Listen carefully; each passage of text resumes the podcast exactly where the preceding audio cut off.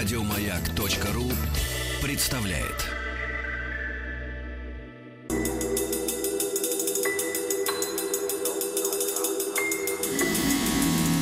Объект 22.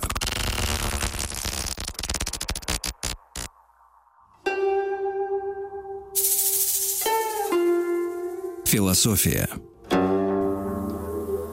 Это «Объект-22», я Евгений Стаховский, и, ну, как уже в общем понятно, здесь очередная серия большого нашего цикла, посвященного истории философии. Мы вот так его немножко возобновили, чтобы поговорить в первую очередь о том, что происходило в русской философии. В прошлый раз, мне кажется, мы говорили о том, что некоторые исследователи, ученые-мужи вообще с большим подозрением относятся к такому ну, если хотите, термину, как русская философия, хотя, конечно, у нас было большое количество очень интересных авторов, можно вспомнить там и Булгакова, и Бердяева, и э, Павла Флоренского, и, и Владимира Сергеевича Соловьева, о котором, кстати, сегодня, наверное, мы поговорим э, чуть больше. В общем, продолжаем исследовать историю русской философии, и сегодня, честно вам признаюсь, довольно сложная и для меня лично тема. Попробуем э, как-то в ней не заплутать и какие-то точки наметить. И здесь уже Вячеслав Иванович Иванович Моисеев, профессор, доктор философских наук, наш большой друг. Вячеслав Иванович, здравствуйте. Да, добрый, да. вечер, добрый вечер. Рад вас видеть в очередной раз. Взаимно. Да, спасибо, что нашли на меня время. И мы говорим сегодня о философии всеединства. Всеединство. Вот это страшное ведь для многих на самом деле словосочетание. И я перед нашей встречей сегодня полдня вспоминал о том, что мы ведь с вами как-то делали программу о философии нео-всеединства. Помните, это был такой очень большой, очень сложный разговор. Да, и как получилось, да. что мы поговорили о философии неовсеединства, да. предварительно не поговорили не о философии всеединства. Да. да, и я подумал, что надо срочно как-то вот как компенсировать этот момент, да, надо эту лакуну заполнить, и хорошо, что у нас выдалась э, такая возможность. Кстати, по поводу философии неовсеединства, это, как обычно, можно найти в подкастах, все запротоколировано, все зафиксировано, и на сайте радиостанции «Маяк» вы можете это найти, и в подкастах, ну, например, на iTunes, он так называется, философия философии, в других э, платформах. В общем, при желании все найдете. Сегодня говорим о философии всеединства. знаете, мы сформулировали тему как, так, как феномен русской философии всеединства. А, но вот в самом этом понятии феномен я сразу моментально вижу легкое противоречие. Потому что, с одной стороны, философия все, всеединства действительно вещь уникальная. Вот это русская философия, да, а, и имя Владимира Сергеевича Соловьева, которое я сегодня уже произнес, конечно, в центре ее стоит, потому что ну, он главный здесь, никуда мы не денемся. С другой стороны, ведь, насколько я понимаю, э, когда мы говорим о всеединстве вообще с философской точки зрения, фундаментальная идея, вот не, не так уж и нова, ведь что-то там у древних греков уже вот это было, да, про да. единение Бога человека, про единение там наук искусств, mm-hmm. ну, в общем, mm-hmm. вот все в какую-то одну кучу, mm-hmm. потому что когда мы говорим все единство, кажется, что вот действительно все и, и в одну точку и надо как-то свести, да, в одну, в одну кучу, в которой главное как-то вот не, не зарыться. Да, да. То есть в чем специфика да, русской философии всеединства? Ну, дело в том, что эта куча каждый раз может заполняться немножко разным материалом. Э, то есть как бы схема, она в этой интегральной философии одна и та же. То есть это проблема или попытка максимального синтеза того знания, тех форм культуры, которые существуют на данный момент. Поскольку культура постоянно меняется, то и получается, что этот синтез тоже как бы очень быстро устаревает, который был раньше, и нужно создавать уже, как бы переформатировать, что ли, э, новый синтез. Поэтому тот синтез, который был у древних греков, это, конечно, большое достижение, но это как бы одна э, форма. Ну, зачатки, зачатки. Да, да, да. И получается, что есть как бы такая мировая э, интегральная философская традиция, э, которая, в принципе, как бы всегда близка по своим главным задачам и целям. Интеграция, синтез – и есть вот какие-то исторические такие эпохи, которые вот каждый раз как-то индивидуализируют этот проект универсальный, да, и наполняют его каждый раз вот каким-то несколько новым содержанием. Вот в этом плане, кстати, русская философия всеединства уже в некоторой мере устарела, и нам опять нужно э, совершать э, этот синтез, особенно если учитывать развитие науки, которое в конце 19 начале 20 века совершил просто гигантские скачки, да, вот, это и квантовая механика, теория относительности, синергетика, это когнитивные науки. Вот. А научное знание все-таки всегда играло очень большую роль в рациональной культуре, а интегральная традиция во многом тоже рациональна, поэтому вот проект философии неовсеединства – это попытка опять совершить этот синтез, но уже на некотором новом этапе. Да. Но мы говорим все-таки об истории философии, поэтому, конечно, интересно было бы сегодня разобраться, что там, собственно, со всеединством произошло, ну, в первую очередь, опять же, с точки зрения Соловьева, насколько я понимаю, да, это да. Э, вторая половина XIX века, да, 1853-1900 годы. Это его годы жизни. Время ага. жизни, да, годы жизни Владимира Сергеевича Соловьева.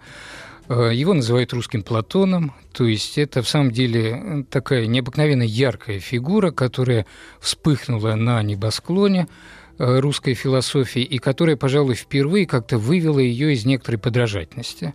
Потому что все философы, которые были до этого, они так или иначе как-то либо подражали Западу, либо воевали с Западом, да, но всегда это был какой-то отраженный свет, или прямой, или какой-то обратный, да. Вот фигура Соловьева и созданная им философская система, она, в принципе, по своим масштабам не уступает любой европейской системе, философской системе. И это как произвело огромное впечатление, это создало какую-то почву для формирования, собственно, вот такой уже как бы аутентичной, да, национальной традиции русской философии. А мы можем как-то вот прикинуть, что он вообще взял за основу все-таки? Платона за... того же самого или что? Да, за основу была взята интегральная э, философская традиция, мировая традиция, которая идет еще из Древней Индии. Это брахманизм, это индуизм, это попытка синтезировать множество противоположных начал. То есть можно говорить о, как бы о двух таких э, больших типах философствования. Э, такое неравновесное и равновесное философствование. Неравновесное, оно как бы всегда склоняется к каким-то крайностям. То есть, например, если есть материально-идеальное начало, то эта традиция склоняется к тому, чтобы выбрать либо материю, либо идею и как бы абсолютизировать ее. И всегда существовала такая более равновесная традиция, которая пыталась не выбирать, а собирать и интегрировать, синтезировать. То есть если есть материальное идеальное начало, и за каждым из них есть ну, свое обоснование, то отсюда возникает идея, что это две ипостаси какого-то высшего третьего начала, и вот именно его природу и надо в первую очередь выражать. Вот в этом смысле как бы это мировая традиция такой интегральной синтетической философии, которая представлена и индуизмом, и платонизмом, и неоплатонизмом, и схоластикой средневековой, затем немецкая классическая философия. То есть, в общем, многие нации и народы здесь отметились причастием как бы к этой интегральной традиции. И вот Россия тоже приняла свою эстафету. То есть, с одной стороны, продолжение этой традиции. С другой стороны, я вот уже когда рассказывал о неосъединстве, отмечал этот факт, у Соловьева как бы повышенная свобода в создании этих синтезов. Здесь и э, древние греки, и немцы в лице и того же Фихта, и Шеллинга, и Гегеля, например, создавали слишком жесткие алгоритмы синтеза. То есть, например, это вот известный диалектический алгоритм, тезис, антитезис, синтез. Ну, такие прям жесткие рамки, да, вот, Всё, такая... вот так и никак иначе. Да, да, да. И знаменитое утверждение Гегеля, что если факты противоречат теории, то тем хуже для фактов. Да? Такая жесткая очень нарезка бытия, которая должна полностью соответствовать вот этим а вот в русской философии всеединства мы находим в определенный даже философский эмпиризм. То есть, когда философия как бы очень чувствительна к конкретному материалу, эмпирическому материалу, будь это материал истории, психологии. То есть общее знание? Э, ну, опора, опора на, какую-то, на какую-то конкретику. Угу. И в начале погружения в эту конкретику. Да? То есть не просто вот такая, такая дедукция, жесткое навязывание эмпирии каких-то теоретических э, форм, рамок. Нет, сначала как бы мы ныряем в эту конкретику, в эти факты, мы их достаточно профессионально осваиваем, и многие философы одновременно, и историки, например, там, и э, социологи, да, э, то есть одновременно профессионально, профессионально владеют каким-то конкретным частным знанием.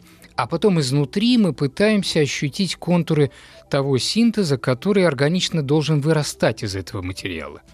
Вот такой более индуктивный путь вот, который, конечно, соединяется с дедукцией, но скорее не индукция, не дедукция только, а какая-то трансдукция, что ли, да? Взаимный Взаимное, да, взаимное определение, восхождение от частного к общему и, наоборот, от общего к частному, их взаимная притирка и координация.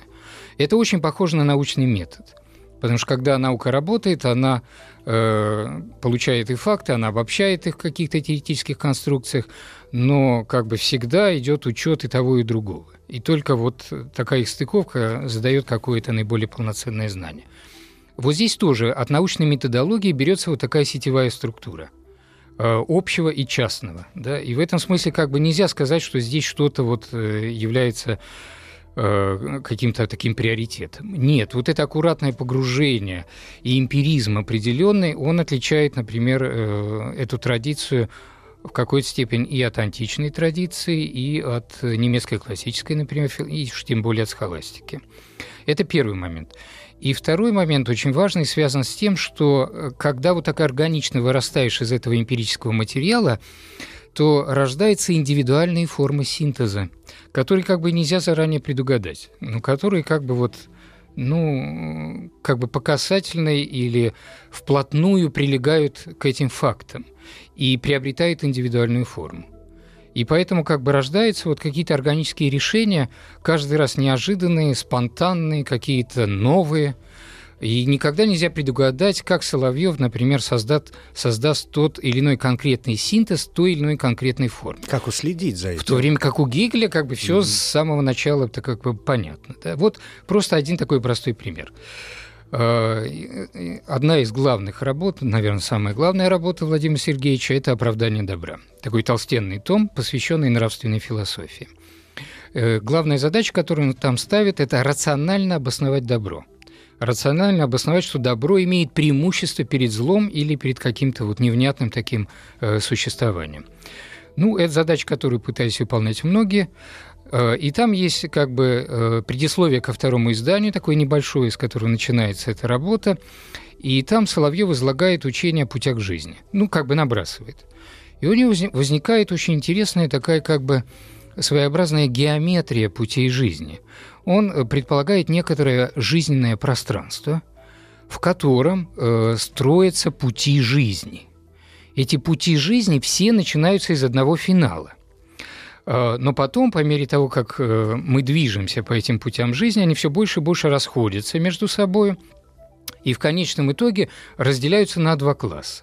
Один путь жизни заканчивается в абсолютном добре, это как бы путь добра, а все остальные пути жизни, которые вначале близко прилегали к этому пути, начинают все более и более удаляться от него и заканчиваются все в одном финале зла как бы так сказать, да? Опять-таки это ассоциации именно с восточной философией, да? Э, ну, понимаете, тут и определенный геометризм. Угу. Здесь, понимаете, какие-то определенные геометрические или даже топологические интуиции. Мы как бы видим это пространство. Мы видим там, как называют это физики, фазовые пространства. Мы видим там определенные траектории. А потом пути жизни могут быть не только э, как бы э, вот такими чистыми, возможно еще как бы составные пути. Субъект может перепрыгивать с одного чистого пути на другой. Ну, какие пути? Значит, допустим, путь естества. То есть, например, пытаться культивировать собственной жизни ну, такой натурализм, возврат к природе, все естественное, как бы, да, ничего искусственного, цивилизация – это зло, такой а-ля Жан-Жак Руссо в каком-то таком смысле.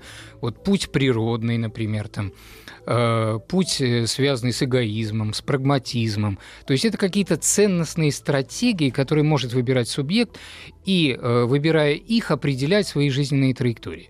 Вот такая топология путей жизни как бы начинает им набрасываться, чистые составные пути. Причем интересно еще то, что вот чем более вы продвигаетесь по пути добра, тем э, меньше становится, с точки зрения Соловьева, вот тут я с ним не совсем согласен, но такова его интуиция, тем меньше становится давление жизни на, на человека. Э, и вот есть такое понятие в философии науки фальсификаторы или контрпримеры. Когда вы выбираете какую-то гипотезу, вы можете сталкиваться с фактами, и, например, эта гипотеза объясняет эти факты, и тогда они становятся примерами, или они могут противоречить этой гипотезе, и они становятся контрпримерами или фальсификаторами. Вот то же самое Соловьев рассматривает как бы в самой жизни.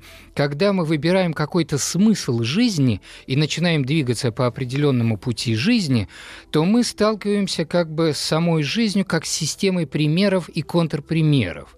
И в зависимости от того, какой путь жизни мы выбираем, у нас определенный объем и определенное давление со стороны жизни. И он как бы предполагает, что если вы выбираете путь добра, то чем дальше вы продвигаетесь по пути добра, тем меньше возникает контрпримеров и фальсификаторов, которые заставляют вас как бы сойти с этого пути.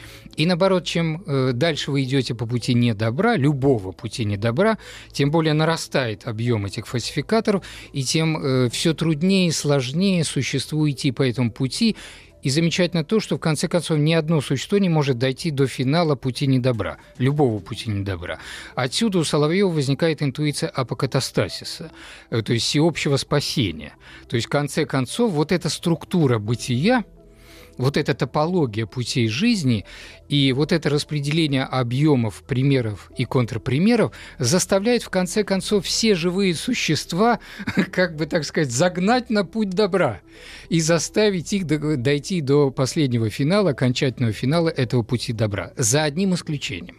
И вот здесь у Соловьева появляется идея подлинной свободы когда мы подходим к самому концу пути добра, и нам остается, ну, как бы последний шаг, чтобы, так сказать, слиться вот с этим абсолютным каким-то э, состоянием сверхбытия, сверх или бога человечества, как он это называл, вот в этот момент может сработать какая-то спонтанная, непредсказуемая антиволя – которая, не опираясь ни на что, ни на какие рациональные аргументы, просто говорит «а не хочу» а не хочу я туда идти, и сбрасывает человека э, буквально перед последним шагом. Э, вот, вот в этом, только в этом э, Соловьев видит выражение настоящей свободы иррациональной свободы. Такой свободы, которая, несмотря на все рациональные аргументы, способна в последний момент сбросить человека перед финалом вот этого пути добра. Все остальное для него не свободно. Или, вернее, он использует такую интересную конструкцию, как «я-детерминизм». Вот представьте, например, если мое «я» является причиной моих поступков, то в этом случае я свободен или предопределен? А вот получается замечательная вещь. С одной стороны, именно потому, что у моих поступков есть причина, я предопределен. Но с другой стороны, именно потому, что причиной этих поступков является мое «я», именно мое «я», я свободен я не определяюсь к поступкам какими-то другими факторами. И вот эту концепцию Соловьев постоянно использует, соединяя свободу и необходимость, свободу и закон. Получается, что когда подлинное «я» человека выступает как причина его деяний, тогда свобода и закон сливаются воедино. Эго-детерминизм, такой «я-детерминизм» одновременно является выражением подлинной свободы. Вот так он решал проблему свободы. Но, Но не, не, не заходил ли он, извините, что я вас перебиваю, в какие-то тупики в этот момент? Потому что, э, когда вы говорите, например, о путях, о выборе добра, здесь же возникает сразу масса вопросов объективизма и субъективизма. Э, я не знаю, что такое хорошо, что такое плохо, в конце да. концов. Да? Вопрос морали, моей личной морали и всеобщей да. морали, вопрос нравственности, вопрос знания. Я ведь совершаю свои те же самые поступки, исходя еще из того, что у меня э, в, в голове да, нако- да, накопилось. И опять же, одно общество да, говорит, да, что что, я не знаю, резать голову человеку это хорошо, а другой говорит, да. нет, вы знаете, это плохо. Но согласитесь, мы как бы не абсолютно изолированы от реальности. Если мы были вот такими лейбницевскими монадами без окон, да? А хотелось бы и иногда. Бытие, и бытие бы совершенно не имело возможности давить на нас и заставлять нас э, куда-то двигаться, но реальность, конечно, не такова. Э, то есть и Соловьев в этом плане, конечно, стоит на позициях такой открытой философии.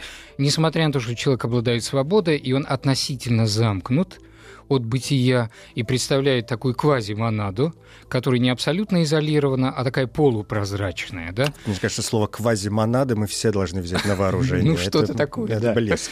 Вот, бедный Лейбниц. Да. Вот. Но, с другой стороны, он частично открыт на окружающее бытие. И через это, эту открытость бытие все-таки давит на человека. И в этом плане, как, точно так же, как, понимаете, ученый может просто закрыть глаза на эти контрпримеры и фальсификаторы. Э, и сказать, что это все, так сказать, не имеет никакого отношения, что вы это все придумали, но рано или поздно реальность, если это подлинные фальсификаторы, заставит его или кого-то другого э, изменить свою точку зрения. Вот нечто подобное Соловьев предполагал по отношению к жизни. Да, мы обладаем моментом автономности, но эта автономность не абсолютна, и жизнь, окружающее бытие имеет способность давления на нас и определения нашего бытия. Если мы выбираем неправильный путь жизни, то рано или поздно сама жизнь фальсифицирует этот выбор. Он может быть фальсифицирован в виде, например, э, потери смысла, депрессии. То есть, э, казалось бы, все замечательно, прекрасно. Я выбрал там э, прекрасные ценности, но у меня нет энергии жизни. Я не понимаю, что происходит. Это звонок. Это звонок э, человеку, который выбрал эту систему ценностей, о том, что что-то не то, что жизнь сигнализирует. И этот звонок нужно уметь пережить суметь не покончить жизнь самоубийством, суметь найти какие-то силы и перескочить на другой путь жизни, который ближе лежит вот к этому пути добра. Вот такая вот э, странная конструкция. Вообще, с подсказками конструкция? ну, конечно, с подсказками. Э, он прямо пишет об этом. Я вообще был удивлен, что никто до сих пор не эксплицировал явным образом эту структуру. Ее просто можно геометрически нарисовать. Вот эти пути жизни, эти, эти два финала, один старт где они все, как бы, так сказать, абсолютно близки друг к другу, и там вначале они практически не различаются. Не этим ли занимается астрология? Астрология, ну, может быть. Может быть, да, может быть, в какой-то степени вот эта судьба, влияние различных факторов, да. Но астрология больше как бы здесь э, отмечает влияние космических факторов. Соловьев, конечно, в первую очередь говорит о, говорит о влиянии совокупной жизни и таких социокультурных как бы измерений бытия человека, психологических, социокультурных. Вот это ближайший слой бытия человека, который давит на него и показывает ему, правильно или неправильно мы идем. То есть, иными словами, если мы идем неправильно, среда становится все более упругой и начинает все более сопротивляться человеку.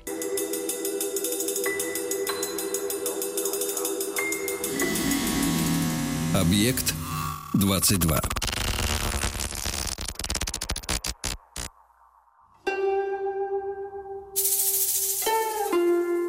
Философия. Это «Объект-22», я Евгений Стаховский. Феномен русской философии всеединства нас сегодня занимает. Здесь Вячеслав Иванович Моисеев, профессор, доктор философских наук. Ну вот пытаемся как-то проникнуть в эту сложную тему. Смотрите, я вот, э, вообще правильно понимаю, что когда вот, исходя даже из всего того, что вы нам э, сказали здесь несколько минут назад, я правильно понимаю, что вот эта история с философией всеединства — это история, мягко скажем, религиозная, а если говорить совершенно откровенно, то, в общем, мистическая? Угу. Ну, это вот э, один из пунктов, э, который для меня является достаточно важным. Дело в том, что эта философская традиция двусоставна. Это выражается даже в том, что у нее два названия. Вот одно название – русская философия всеединства, есть второе название – русская религиозная философия. Угу.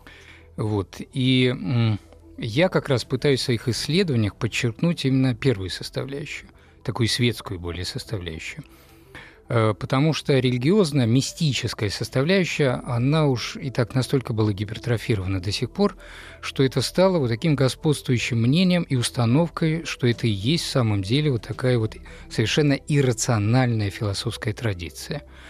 Вот. Я уже когда-то говорил, что мое знакомство с этими текстами потрясло меня э, высочайшим рационализмом, впечатлением высокого рационализма. Но этот рационализм, он не был обычным. То есть я ощущал очень мощные рациональные конструкции, которые заложены в текстах и Соловьева, и других представителей этой школы. Но я не понимал, как это выразить.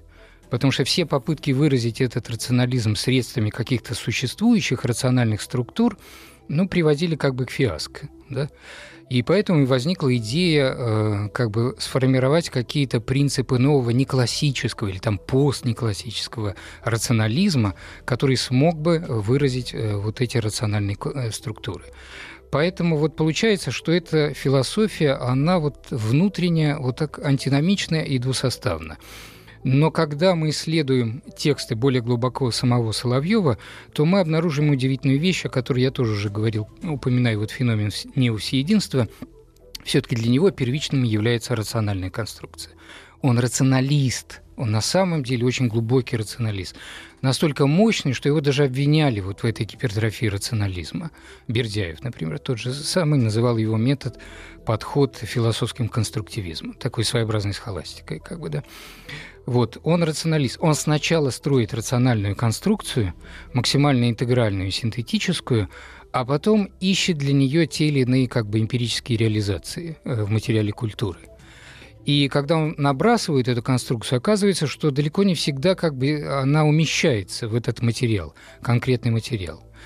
И поэтому надо быть очень аккуратным с терминами. То, что называют мистицизмом, теософией, даже религией, может быть, на самом деле не вполне обозначает то, что как бы мы исторически привыкли под этим понимать.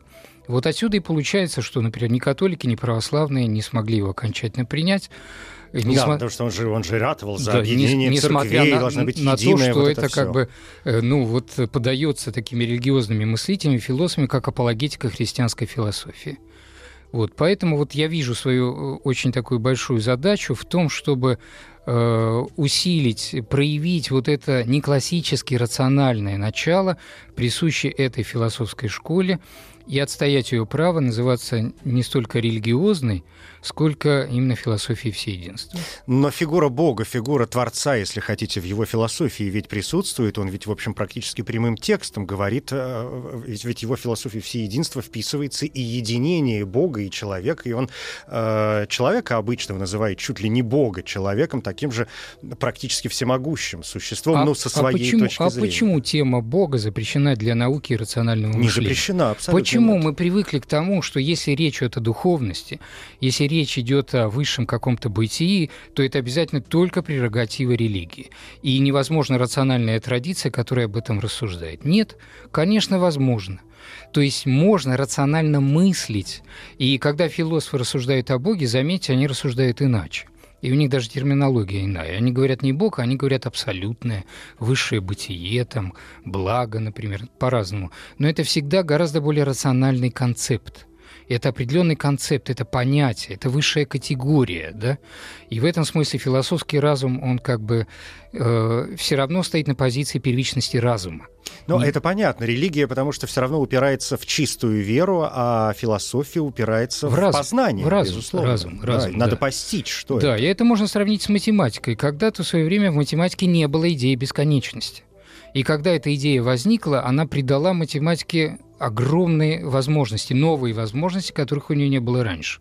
Вот точно так же мы можем создать новый тип науки, научного знания, где будет введено понятие обобщенной бесконечности. Какой-то бесконечности не только числовой, а бесконечности онтологической, бесконечности какой-то, ну вот, универсальной, что ли, да.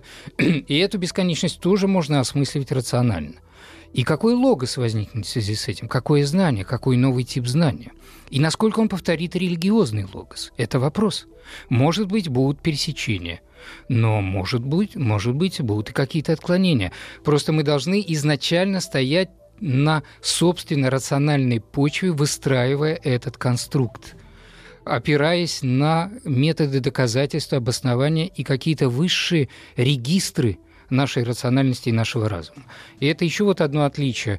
По мере того, как философ приближается к высшему бытию, он не выключает разум, он усиливает разум, в то время как религиозный человек должен все более и более разум отключать.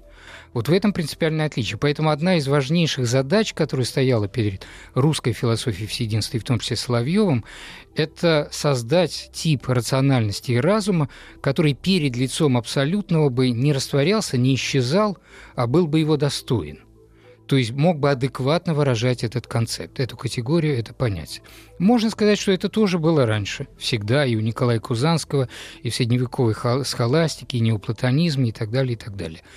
Но опять это вот новый очередной, очередной виток спирали, новая какая-то линия интегральной философии, новая историческая эпоха, которая уже знает математику, которая уже знает рациональную традицию, новую науку. И поэтому она не вполне уже рассуждает так, как это было даже в эпоху Возрождения или Новое время. Э, этот рациональный дискурс все равно так или иначе влияет на способы размышления, решения задач. И вот, допустим, еще один пример из того же самого оправдания добра. Вот я набросал эту очень странную рациональную конструкцию, такую рационально топологическую с путями жизни. Просто геометрия, такая своеобразная геометрия жизни. Смотрите, у него есть еще одна конструкция в оправдании добра. Э, это так называемый нравственный базис, так его можно называть. То есть он пытается вывести всю нравственность из, из некоторых первоначал, э, как бы нравственных корней. И что вы думаете, он выбирает в качестве таких нравственных корней? Он выбирает э, как бы отношение того или иного субъекта, обладающего разумом, к равному себе – к более высокому, чем он сам, и к низшему по отношению к себе. Э, и отсюда возникает как бы три корня нравственности. Отношение к высшему выражается в принципе аскетизма и как бы в идее стыда. Стыд как бы хранит человека от того, чтобы пасть вниз и как бы э, э, заставить поглотить себя животной природой или даже каким-то неорганическим началом. Да? Отношение к равному – это чувство жалости, это принцип альтруизма который тоже является одним из нравственных корней. И отношение к высшему – это принцип э, благоговения, благочестия или принцип пиетизма отношение к Богу или к высшему какому-то бытию. Да? И вот из, из этих трех корней он пытается вывести все нравственные начала. И смотрите, опять у него в основе Казалось бы, триада, но заметьте, это совершенно не гегелевская триада.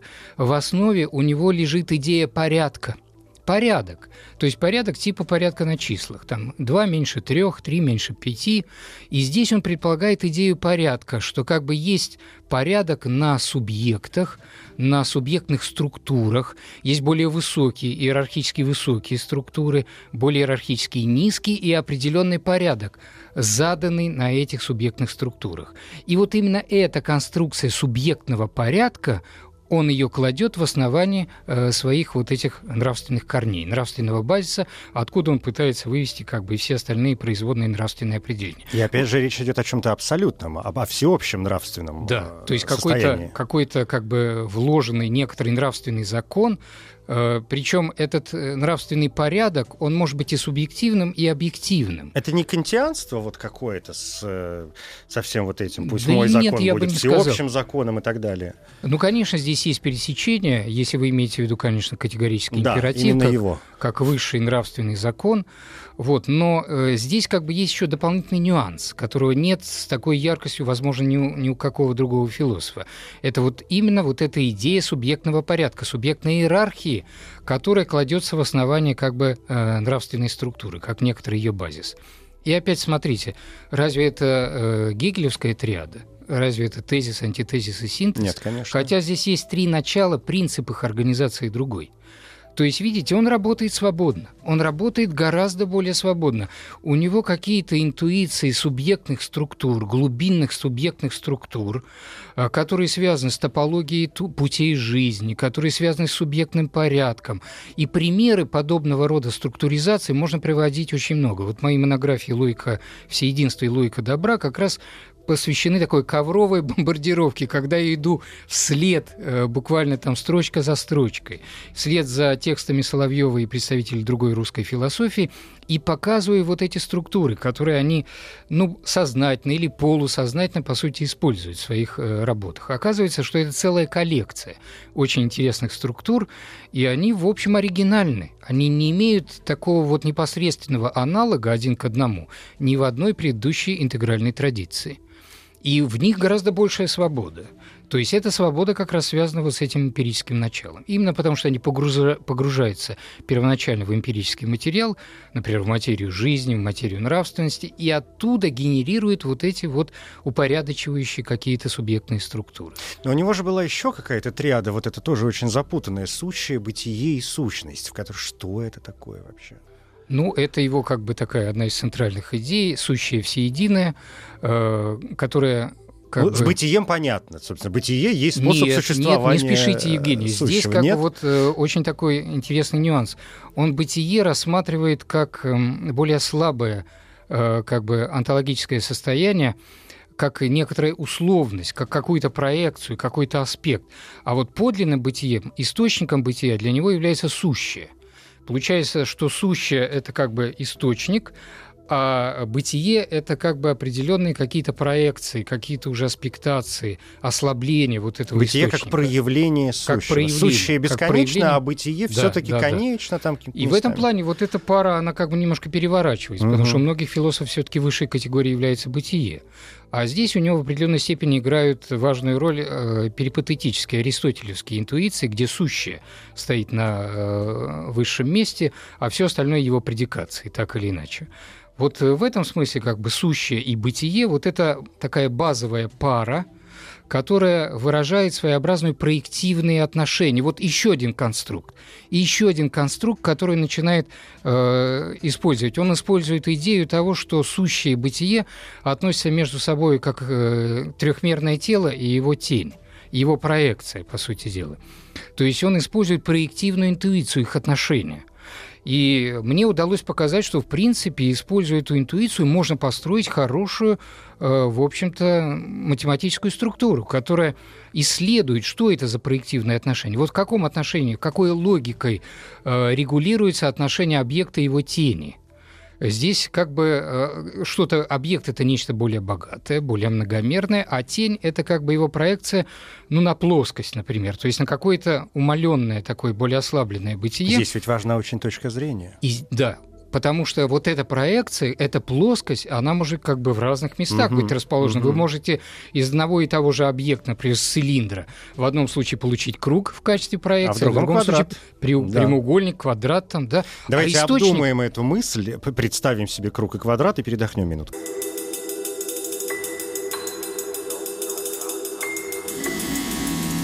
Объект 22.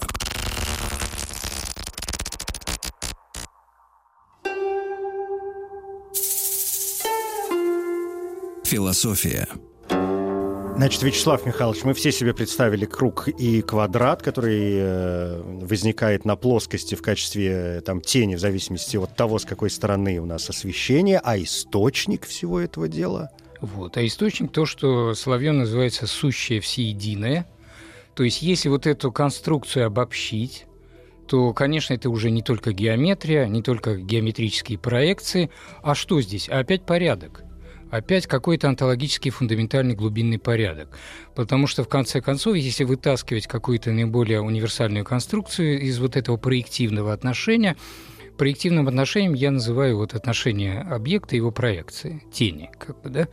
Если вытаскивать самую суть, то это отношение большего и меньшего, по большому счету. Очень просто. Большего и меньшего.